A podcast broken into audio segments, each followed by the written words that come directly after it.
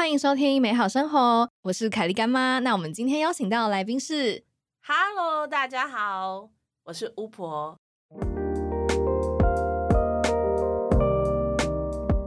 我们来请巫婆简单自我介绍一下。哦，这么直接？对，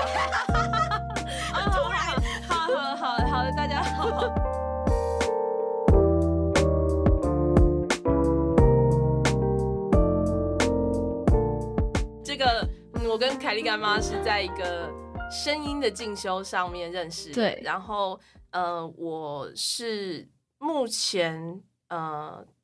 大概工作了十二年左右嗯。的配音员，然后我比较主要在做的案子是偏向呃卡通动画啊、游戏啊这方面，或是戏剧类型的。嗯哼，嗯，通常配音的话会分成可能两大个比较不同的方向，一部分是偏向广告，嗯一部分是偏向就是戏剧故事这个类型。那我是戏剧这方面比较多，广告有接触，但是比较少。是不是听说这两边的配音员其实会分蛮开的，就是不一定会有接触的，嗯是不同的圈子的感觉吗？对，有有是不同的圈子，但有一些特别厉害的人，他会嗯两边兼顾两边可以。但是其实因为这两个类型，它的训练方式，嗯然后它的需求都有点不一样，甚嗯至是因为比如说呃做广告，呃就连录音室都不一样。比如哦，说，通常大部分在录戏、录卡通这类型的，我们比较呃，就是这种对白录音室，跟你做广告或是做配乐、做音效那个类型的录音室，其实常常他们因为工作方式不一样，所以接的案子也也都不大一样。嗯，所以它整个产业其实是有点是分开的。那还蛮好奇，就是录戏剧配音啊，比如说好嗯多个角色，那你们嗯是会同时一起在录音室那个现场录吗？哦哦，那呃，我可以讲个故，就是好说很久以前，在在类比时代，如果我们现在是数位时代嘛，嗯嗯嗯所有东西都在网络上录，那、嗯呃，所有东西都在软体，在电脑里面录。那很久以前还是类比时代的时候，我有听前辈讲过，就是比如说他们以前录电影，他会有那个也是胶卷嘛，嗯，就是这么鼓然后现场 他比如说现场拍下来都都是嗯没声音的啊，嗯然后他们录音的时候，那种时候就会所有人聚集在一起，然后嗯大家一起收音，因为你收进去机器里面没有办法也再剪接什对么的了。对对，你收进去机器里面，可能顶多也只能收个三轨或四轨，所以那个年代的配音员，他们就大家都是要看着没有声音的画面，因为录进来画面是只有画面嘛，就是看着没有声音的画面配音，然后一个人 NG，全部人都 NG，哇而且你 NG，你就是要物理性的把袋子倒回去，然后重新录，所以好辛苦哦。对，所以经历过那个时代的前辈就是非常的就是厉害很精准。对对对对然后他们会大家一起录。那嗯随着比较呃越接近现在的情况，就就呃各自收音的状况就越来越多。哦那嗯以前我我可能我刚入行的时候，还有可能两三个人一起坐在同一个录音间，嗯但你两三个人就是说，哎，我们两个有一起的戏，我们一起有对，这样。嗯嗯嗯，对对对对对，那也很少你你七八个人全部聚在一起，就是日本人才会那样录音。哦你在日本卡通的那种呃一些幕后花絮或什么的，你有可能会看到他们是全部人一起录，但是好像疫情之后，他们也开始变成是单独收音。台湾的话，大部分就是单独收音，我们是称作单收。哦，嗯，所以我去录音的时候就会，呃，只有我一个配音员。那今天这个戏，比如说，假设我是这部戏里面我录的是妈妈，嗯，那我录音的时候，我只会看到所有有我的片段。就如果没有你不知道别人的故事是怎样？就是没有我的话，就会跳过去啊，因为那里我不用录嘛，所以可能就是哎、诶这一场戏录完，然后录音师就会说好，再来我们跳到十五一五零七十五分七秒，呃，中间都没有我。哎哎、那我好奇，他是会给你假设说哦，稿子是全部的，哦稿子是全部，对所以你会知道所有的对话，只是说录的时候就是会，对，会跳过。但、哦呃，稿子是整份，可是就是看每个录音师，因为他工作的时间不一样，所以在非常非常赶的情况下，就不一定能够把稿子都全部看完。嗯至少我就是看到有我的部分。那嗯跳过去的话，就大概知道剧情怎么样。然后，然后如果跟我有关系，那录音师可能就会告诉我说：“哦，那个中间跳过去的时候，就是你儿子怎样怎样怎样，所以你怎样怎样，所以等一下那场戏你会骂他这样。”哦，所以有有时候是他们会跟你讲中间发生什么事，然后又轮到你。录音的时候，如果有别的角色已经录了，那我可能就会，我们就会决定说，呃，那我要不要把别人的声音打开，我可以顺便听，这样哦接不接得到？这样。那有时候如果都没有的话，我们就只会听到原音跟原音的声音对戏。那会有就是比如说都完全没有声音的这种状况的话，就是如果它不是翻译的，哦，嗯哼，有完全没有声音的，就是呃，像比如说我今天带给你看的这两个啊，嗯，就呃，我现在拿出来的一个是一个 LINE 的有声贴图，它叫做八点档大戏《爱火缠绵》系列。然后这个系列目前已经出到十几代了，我忘记十三还是十四。那因为它是一个台湾原创的贴图，所以我们一开始在录音的时候就不会有参考音了，因为我就是他的第一个声音。嗯，然后像另外这一个，这个是大富翁十一，就是那个很经典的游戏，就是大富翁十一的其中一个角色宫本宝藏。那这个角色录音的时候，因为因为等于我就是他的语音嘛，所以这也是没有参考音的。这样那你会怎么去设计这个角色的声音？还是说会跟声音导演讨论？嗯，会讨论，然后可能跟跟客户，如果像呃，如果客户在现场，嗯。通常就是广告类型或者是呃游戏，有一些客户会在线上或是来现场。那因为那种案子都是他录音的时间比较短，嗯。然后然后这个案子本身可能我们要讲的话也不是真的非常多，可是可能每一句都很重要。嗯但你像那种比如说韩剧的客户，如果我要录个二十集，他不可能二十集都坐在那里给你录嘛，所以对。对，所以像韩剧或者是可能电影长片，有些比较重要，那顶多客户就是他们会听试音，哦。然后一开始觉得我们可能从第一集每个重要角色我们都挑一段，那他一开始他会听这个声音，他觉得合适不合适，嗯试音过了之后就就是录音室自己工作，对对对对对，哦接下来就是到交件。那通常是游戏这种类型才会客户也在现场，或是嗯广告，那他就会比较细腻的跟你沟通。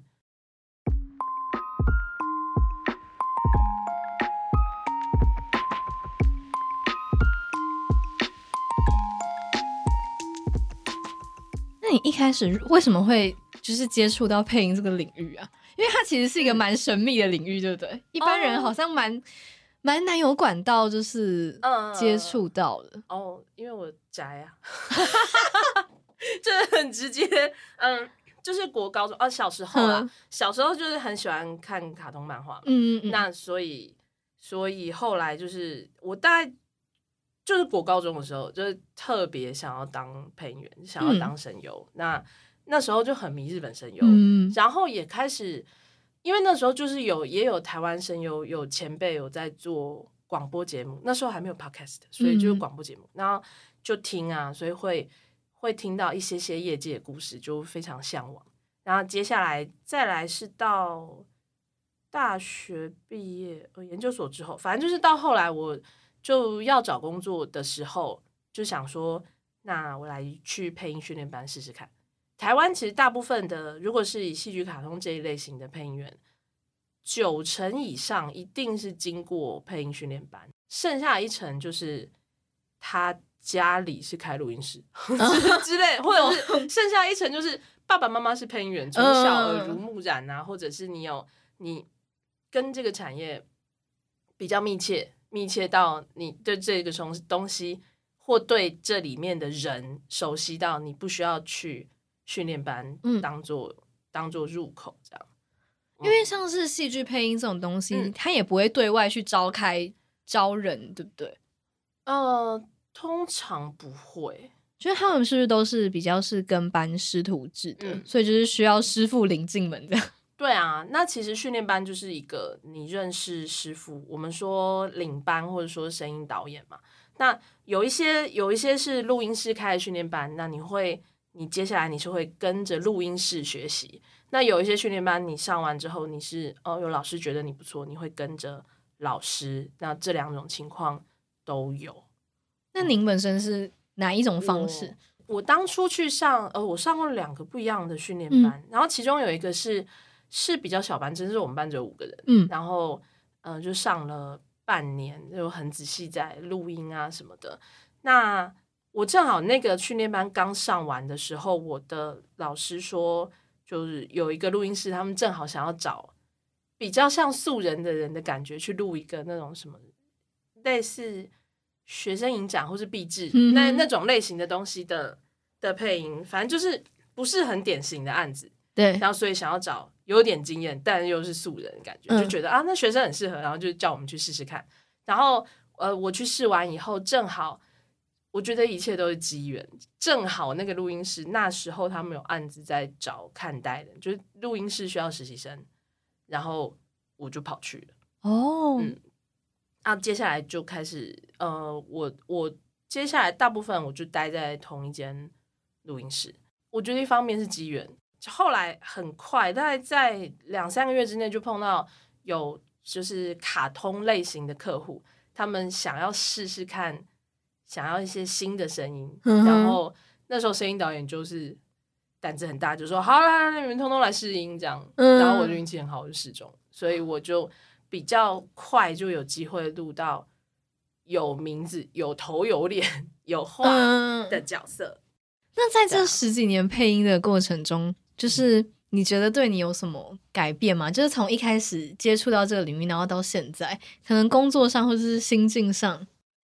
我觉得我还是跟一开始有很多地方很像，嗯，就是我刚刚说我呃喜欢配音一部分是因为我很宅嘛，嗯，那但是其实宅的那件事情，大概到了大学之后，就默默就有点淡出了。然后 现在的心情是说，工作上会很有机会接触到卡通啊或者什么，可是已经是以比较是以工作的专业工作的心情在面对它，然后碰到好看的还是会觉得非常好看，可是已经比较不是。比较不是迷妹小粉丝的那种状心情，对对对对对。但碰到自己以前很喜欢的角色或什么的，还是会很兴奋这样。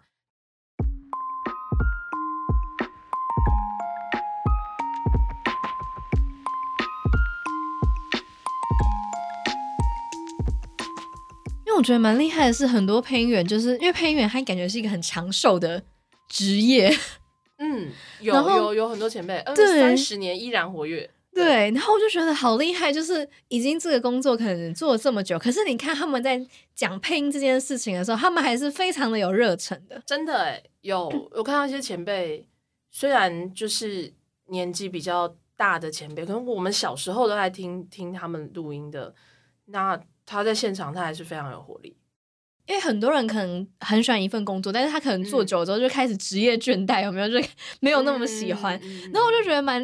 厉害，就是因为我那时候去上配音班，然后他们是可能每一两个礼拜会换老师。对对对，是是这样。对，然后他那些老师都是蛮资深的老师。那我那时候就想说，哎，他们都就是在这个行业这么久，可是我感觉他们还是非常的。就是很喜欢这个东西，然后是讲到这个是非常的有热忱的，因为其实说起来，如果不喜欢的话，很累哦。嗯，就是就是呃，感觉起来很好玩啊，这些工作是很好玩，但是但是其实他的当你在赶案子的时候，他对你的情绪消耗跟声音或者什么的，比如说。真正很赶的戏或者什么，它有可能是你晚上录音，晚上的晚班有可能会十一二点才收班，或者甚至你真的超级赶，电视台它就是下一两个礼拜它就要播了，那那你可能甚至收班的时间到半夜之类的，那辛苦。也有可能说，呃，我我自己是没有朋友，但是我知道，就是你呃圈内或者是就听前辈讲，就是有一些是这样，或者你可能。我今天晚上要录韩剧，然后录一个婆婆，然后再录一个呃女主角的好朋友，然后再录一个小三，一人是多巧，录好几个角色，然后在里面这样这个骂来骂去，然后情绪超累。但是这是晚上，有可能你下午你才去录了一个小少女卡通。对，变身美少女的这种变身美少女，然后变身美少女的情绪劳动也是很高的、哦，因为她要用一个很高亢、很明亮、很梦幻的声音，然后然后那个东西跟你晚上的东西是完全不一样，所以嗯，所以他可能在很短的时间内，我就是你要是经历切换那一个情绪对跟角色，高强度的切换，所以、嗯。呃，有比如说很多就是案子很多的前辈啊，有时候你问他说，哎、就是就是某某前辈，我上个礼拜看到你录了一个什么什么东西，我好喜欢，我觉得那个角色你录的超棒，然后他就会一脸懵，然后说啊，有录过吗？然后一脸懵，但是他录的当下极为投入，非常专注，然后一录完立刻忘掉。嗯 就是你 有有些人是你要一录完立刻忘掉，你才有办法去下一个角色。因为我还蛮好奇，一个嗯是一集的酬劳会根据说我今天是录主角，或是我今天是录配角，会不一样吗？哦，不会，依照一般情况来说是一样的，哦，因为因为就像我刚刚说的嘛，嗯如果我主角我就不用搭其他角色啦。嗯，那如果我今天录的是旁边的配角的话，那我的任务就是多搭一些不同的角色，就是嗯他就会看这部戏的状况是如何，所以这个东西就是运气，运气。录到主角当然是很过瘾的事，因为你就是这个故事的重心嘛，你就会体验到最多的喜怒哀乐，然后你有最多可以发挥的，但是你就是最最累。实嗯际上就是讲，你就是最累。那像有一些有一些戏，它真的就是男女主角从头讲到尾，嗯旁边的人都是点缀，那大家就开开心心来点缀，就这样。你旁边的人，你真的就没有什么戏啊。那但也不会因为这样，呃，我可能钱就真的很少或什么，因为这个事情就是风水轮流转嘛。嗯我有可能今天这个录音室发我这一档戏，我话超级多，那他可能有其他东西找我，我话比较少，他就是一个平均平均，所以大部分应该钱是一样，但是有可能会因为你的年资，比如说你真的是还是很很菜，还是学生，或者是说，诶，我是负责看待，然后嗯领班分一点角色让我试试看。那这种情况下，学生因为他需要照顾嘛，呃，可能领班必须要盯啊，或者他录音时间比较久，所以学生有可能拿的会少一些。但如果你已经是线上配音员的话，应该大家同一部戏，大家大致上拿的会是一样。哦，嗯，那因为刚才有讲到，就是你说你之前也有录韩剧嘛，那我想来问一个，哦，民间流传，就是据说啦，民间流传哦都会说，好像不知道为什么韩剧的配音会特别的出戏的感觉，但是在卡通或者是动漫上，好像大家普没有这种感觉。然后我就蛮好奇说，配音员不都是同一批人吗？为什么？是的，其实是同一批。对，然后我就会想，那对为什么会出现这种就是这样子的嗯差异？是为什么？嗯，我想想看，我可以分几个不同的人。然后我先讲第一个是，大家可以去做一件蛮好玩的事，就比如说像 Netflix 之类的。那现在你不是在上面可以看到各国的语音吗？对，所以有一些戏它会有各国的配音。那你我们可以试着看，比如说你去找一部韩剧，或者你去找任何一个片子，然后你就去听听看它的国语配音，它韩文配音，它日文配音，然后它它说不定它还有印度文配音之类的，西班牙，然后你都听听看，同样一小段你就听个一分钟，然后去感觉一下，嗯其实每一个国家的都很当它被抽离的你都一定会有一点抽离，它就是会有一点不一样。比如说日本日本人的习惯是，他们也是一样，他在电视上播的嗯片，或者他们很多外外文的电影，他们是会配成日文的嘛。那也会有日文的，比如说舞台剧演员或者日文的配音员，他们就是专门在配真人电影。可是也是一样，他配成日文的，你去看，他就会有想办法要合上去那个外文的脸，但他就是已经变成日文了，你就是会觉得，哎，有一个不一样的感觉。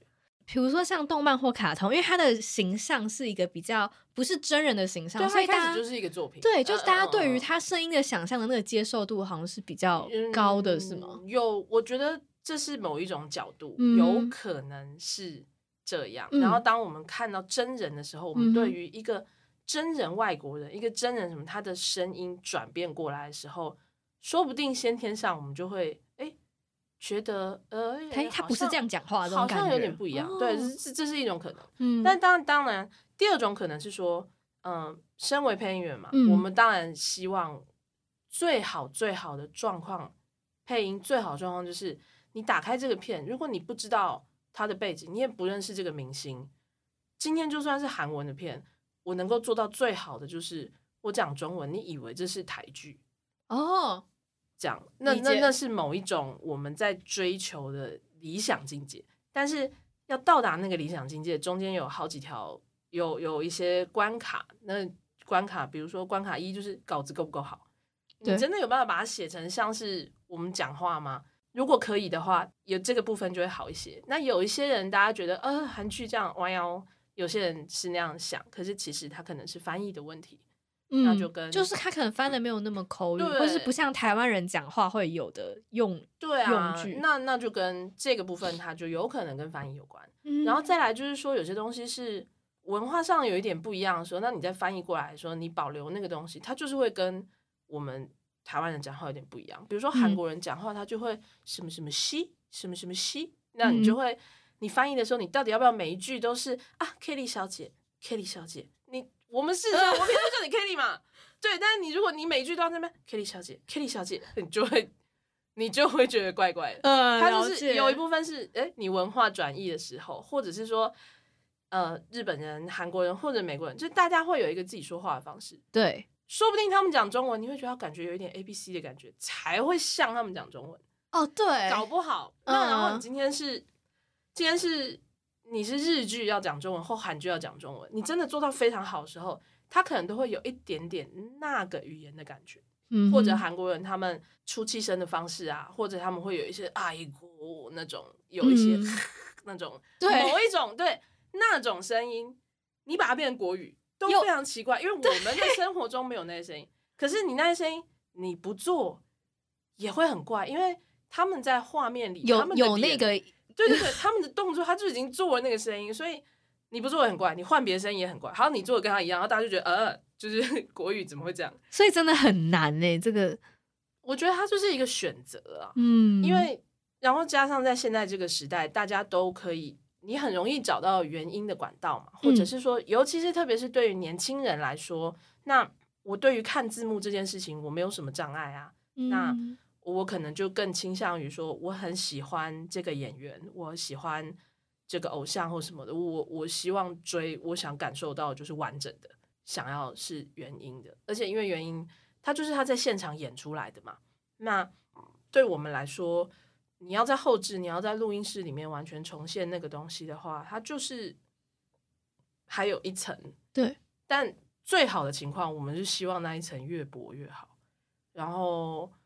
只是说，在往那条路走过去的路上，可能每一个案子里，大家走的程度不一。像我们之前做哦《铃芽之旅》啊，嗯，那《铃芽之旅》我参与的是我，我只是其中比较小的角色，我是妈妈跟其中一个同学。但是我们在做前置，在做《铃芽之旅》的配音稿的时候，我们就花了很大的心思。可能一般的案子，它因为客户会给我们翻译字幕，嗯。那，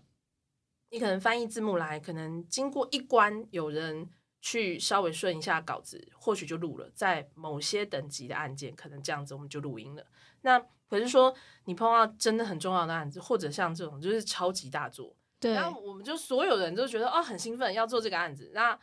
然后录音室呃声音导演他也是很注重，然后也愿意再投时间跟投预算下去，所以这个案子的稿子。就是客户已经给我们翻译稿子，我们再找了一个译者，就是日文，我们就再看一次，然后译者用翻译的角度，他再修一次，他认为适合的，然后呃再来，我也再修了一次，就是呃配音员就算是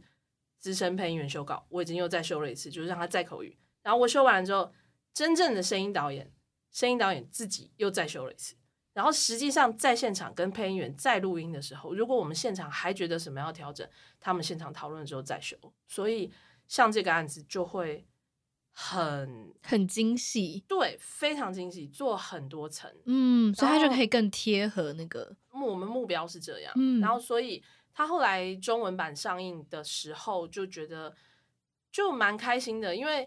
这种东西就骗不了人，你就会看到大家的反响。当然也还是有，因为日文就配的很好嘛，一定还是有人很喜欢。可是我们也会看到有很多人觉得说，哎、这个国语蛮蛮贴的耶，嗯很好哎，觉得觉得有很一样很动人。那你知道《铃芽之旅》很多人二刷、三刷、四刷、十几刷，也有些人中文他也刷不止一次。那那个东西就我们就会觉得说，诶你有好好做的东西，大家还是会看到，他还是也可以觉得，哎、这这讲中文很顺哎，无违和啊，什么什么什么的。你刚才讲这个，我突然想到一个我嗯自己的经验，因为其实我有时候看卡通或者是动漫这种的时候，就如果还有中配，有时候我其实也是会听中配。我小时候很喜欢看《小茶与寇弟》啊，我觉得他的配音，很喜欢，我都会听中配，就是他现在。呃，Netflix 有嘛，然后还有英文跟中文，可是我还是会切中配，我也是，因为我就觉得蓝小姐就是讲中文的这个蓝小姐啊，对啊，对啊，所以这种东西就是这样，所以他有时候是你小时候第一个看到那一个，然后就就觉得他很棒，你也不一定知道有其他，可是你就是已经接受了迪士尼频道的那些。或者对再更小一点影集，是什么什么小时候看马盖先或者我们的长辈之类，那个就是会喜欢啊，对，对啊，或者像现在有一些什么日常系的，比如说嗯。我们这一家啊，什么嗯派出所啊，什么小丸子啊，就是已经习惯，他就是那个它就在你生活中，就是国语啊，你就是切去日文，还会有人觉得不大习惯。对我，哦所以我就会都听中配。像《灌篮高手》也是嘛，他前一阵子的的电影版也是，嗯。所以很多人去看中配，因为我们从小听的那就是中配的声音、啊嗯嗯。对，所以说，当大家很很有那个资源去做，然后也愿意去做的时候，我觉得还是是可以做出很好的东西。对，对啊，但是我就觉得非常佩服那些配音员，就是啊，蓝小姐现在依然在活跃当中呢，就哦是前辈配音员啊，蓝小姐，哎、等下，蓝小姐，哦，没有，我我讲的是那个金色头发那个哦，卖糖果那个，我知道，我知道，我也很喜欢她。蓝小姐应该也是在活跃当中，但蓝小姐我现在一下有点忘记是谁配，但是那两个双胞胎也现在也都还哎，在那好奇那两个双胞胎是男生配还是女生配？女生，女生，对，两个两个都是女生，因为他们两个有长大，然后我有我有发现哦他们有一个时期有在转换那个声音，哦。然后所以好奇他是不是因为他们两个嗯嗯嗯。时间跨度比较大嘛，从小嗯嗯男孩，嗯然后到后来是上大学，所以其实他在那个戏里是有见经过一个哦。变声期的。那这样子的话，因为我没有看后来，就是你嗯。说他们去游轮对对对，他们后来长大哦。上大学，然后声音呃原音跟我记得原音跟中配都有变，就是他已经变成是男男孩子哦男人的声音。那有可能，因为、因嗯。为如果是小时候，一一般来说，嗯。因为小男生在变声之前的声音都都是女配音员去录比较适合，嗯。所以大概到国中生为止，或者是你看很多日本卡通里面的少年主角，很多都是女生的声音嘛。嗯那甚至你到高中以上，如果那个角色是那种保比较幼保种类型的 那种很中性，然后那个嗯帅气是阴柔型，你到那个时候他都还可以是女生配，又很厉害的女生配音员，声音比男生还帅的那种。像我，因为我的本音有一个比较厚的部分嘛，嗯就我现在讲话就是要再低也可以再低，嗯那、再高也可以。可是就是因为像这样，所以你看，比如说我今天带给你看这几个角色里面，这这这就是少年嘛，嗯这个这个也是，他是少年 这永远的少年。但是跟就哦，我现在讲的这个是《七龙珠》的悟空，就我嗯在他的其中一部电影版《七龙珠超布罗利》在那一部的电视配音里面，我有这个荣幸录到悟空，因为《七龙珠》是很多国家的人都会看的作品，但是这个角色就会在不同的国家，他的性别是不一样。就是说，呃，配音员啊，就是哦像像美国，还有我忘记还有其他哪一两个，就是欧美系的国家，他们就会觉得说，人都已经长成这样了，然后就肌肉，这怎么会是女生配呢？所以你你如果听英文配音，悟空就是男生，嗯，就比较阳刚的声音。对对对，然后像在台湾的话，就是一开始七龙珠悟空还是小孩的时候嘛，嗯所以他最一开始是是女生，也是前辈的声音。然后后来到悟空长大以后，台湾的选择就是大部分的录音室的选择是，好，悟空我们就换成男生配了。但是日本就还是一直是野泽雅子一路配上来嘛，然后到现在他这就八十几岁了，我真的觉得很了不起。那里面所有那种打斗啊，那些就是破坏星球等级的那种气声，你就觉得他站在你前面，他可以出一个什么隔山打牛。我觉得他本人就是那种有那么大的气场。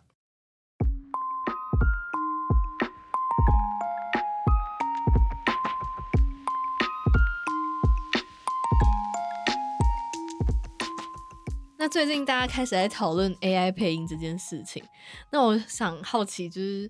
嗯，在配音员的这个领域，大家有在讨论这件事吗？或是大家对于这件事的看法是怎么样的？哦，OK，嗯，AI 配音哦，我们实际上哦，我也可以跟你说，那个我们有做过。尝试就是做过实验，因为因为我就我之前在录音室工作嘛，那你有新技术，你当然会想要试试看它能怎么用，它会怎么样之类的。然后目前就发现呢，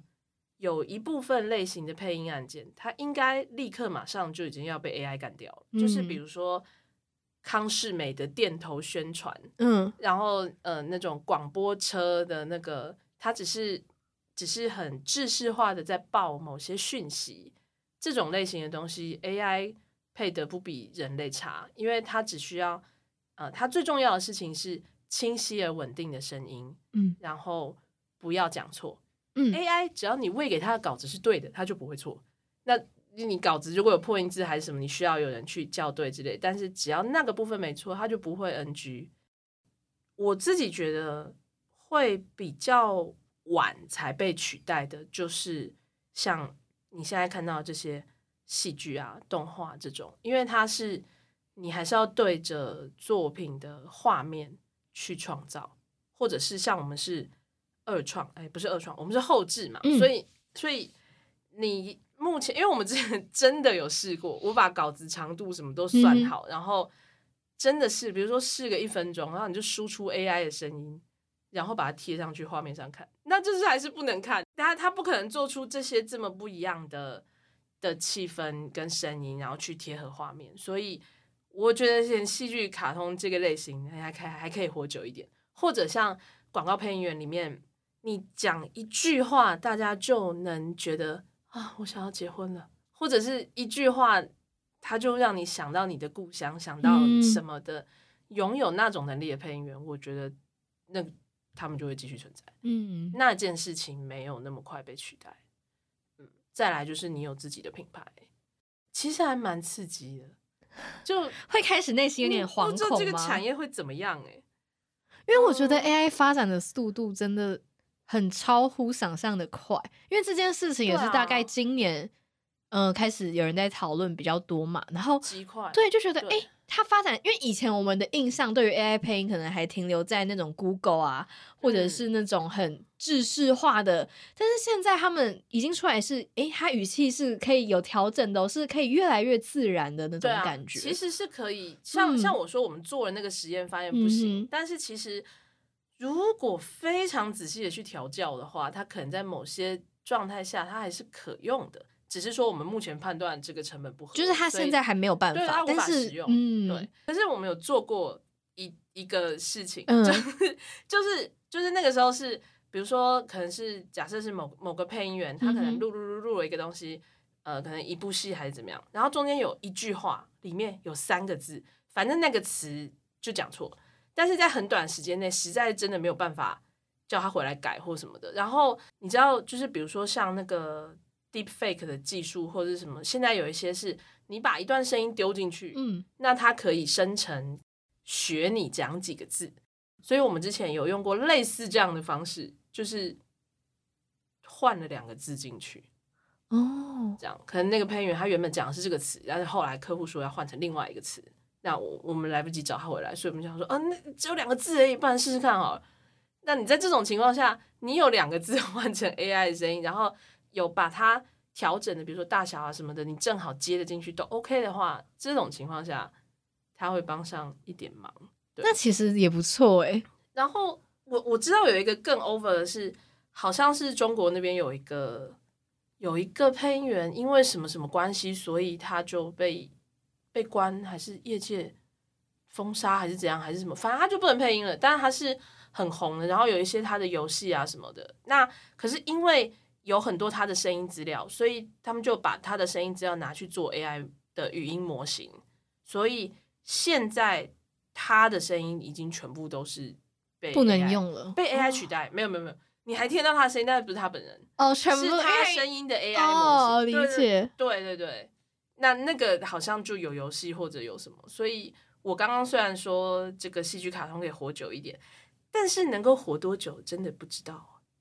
像我前阵子去录《童话透中岛》那个嗯 podcast，、那就是是三个配音员做，可是他们就往内容生产者的方向前进。哦有点开始在转型，对我们想要做童话故事，我们想要自己来讲，所以他们就自己开发、啊，自己找东西啊。所以当在那个节目里面，角色就已经转变了。嗯所以，所以说，嗯、可能原本是配音员的人，他有某个优势，是我们对于声音的掌握度，以及不管是说或是听，就沟通嘛。嗯可能这件事情上面有某方面的优势。那现在就是看，或许这个优势它可以跟别的什么东西结合。嗯，所以也有也有些人会开课，但并不是开给配音员，而是所有你可能因为因为大家生活中都需要讲话嘛，所有你可能跟沟通啊，或是业务啊，或是什么相关的类型需要声音训练的人，嗯，但我觉得这好像也不只是配音，就是在很多产业，其实现在都都面临，就是对啊 A 怎么跟 AI 一起工作配合的这个，对，我觉得现在好像只有你真的要靠双手去生产出某些东西的嗯人，或者我上次去剪头发，嗯，然后我就在跟我的造型师在聊说，啊，你们应该短期之内不会有 AI 取代你们吧？我是不大放心一个 AI 的机器人拿着剪刀在我头上剪来剪去，或者是厨师啊，或者什么，就是你那种类型的创造，我觉得有可能会留久一点。好，那我们今天也聊了蛮多。嗯好，那我们非常感谢今天巫婆来我们的节目，然后跟我们分享了很多关于配音员的秘密啊，然后跟一些业界的事情这样子。对，那巫婆本身有什你有什么想要频道或是节目之类要宣传的吗？哦，嗯、我有一个粉砖，嗯脸书的粉砖，然后叫做玉林的即兴配音巫婆汤。那哦，因为刚刚都称呼我巫婆嘛，但嗯。其实我在就当配音员的时候，就我是用我本名工作，然后我叫巫玉林，然后我另外一个身份是即兴剧的演员，所以在那个粉砖上面，我就会有时候分享即兴剧可能演出或教学，那有时候是分享配音的东西，那嗯。可能工作的过程或者是某些自己很喜欢的作品，然后要播出的时候，我们可能就会聊一聊一些可以告诉大家的事，哈哈。好，那我们到时候也会把玉林的 FB 放在我们的节目的资讯栏，大家如果有兴趣的话，也可以去他的粉砖逛逛。耶谢谢喽。好，那我们今天的节目呢，就差不多到这边嗯。那你最后有什么话想要跟听众朋友说吗？最后哦，嗯，我如果有机会去做分享的话，我都会很想跟大家说，就是无论别人怎么说，你的声音如何如何，我觉得自己要喜欢自己的声音嗯，这件事情超级重要，非常重要。那因为你你自己喜欢，你就会想要让它有很多不同的可能，然后想要去试试看之类的。那而且而且自己的声音就是它就是你的一个出口，还有就是只有自己一个人的时候，就是陪伴你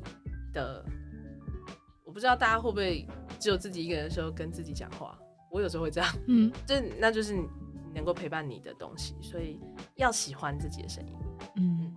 嗯很窝心哎，最后这个收，尾。谢谢，好啦，那我们就跟听众朋友说拜拜啦，拜拜，拜拜拜拜。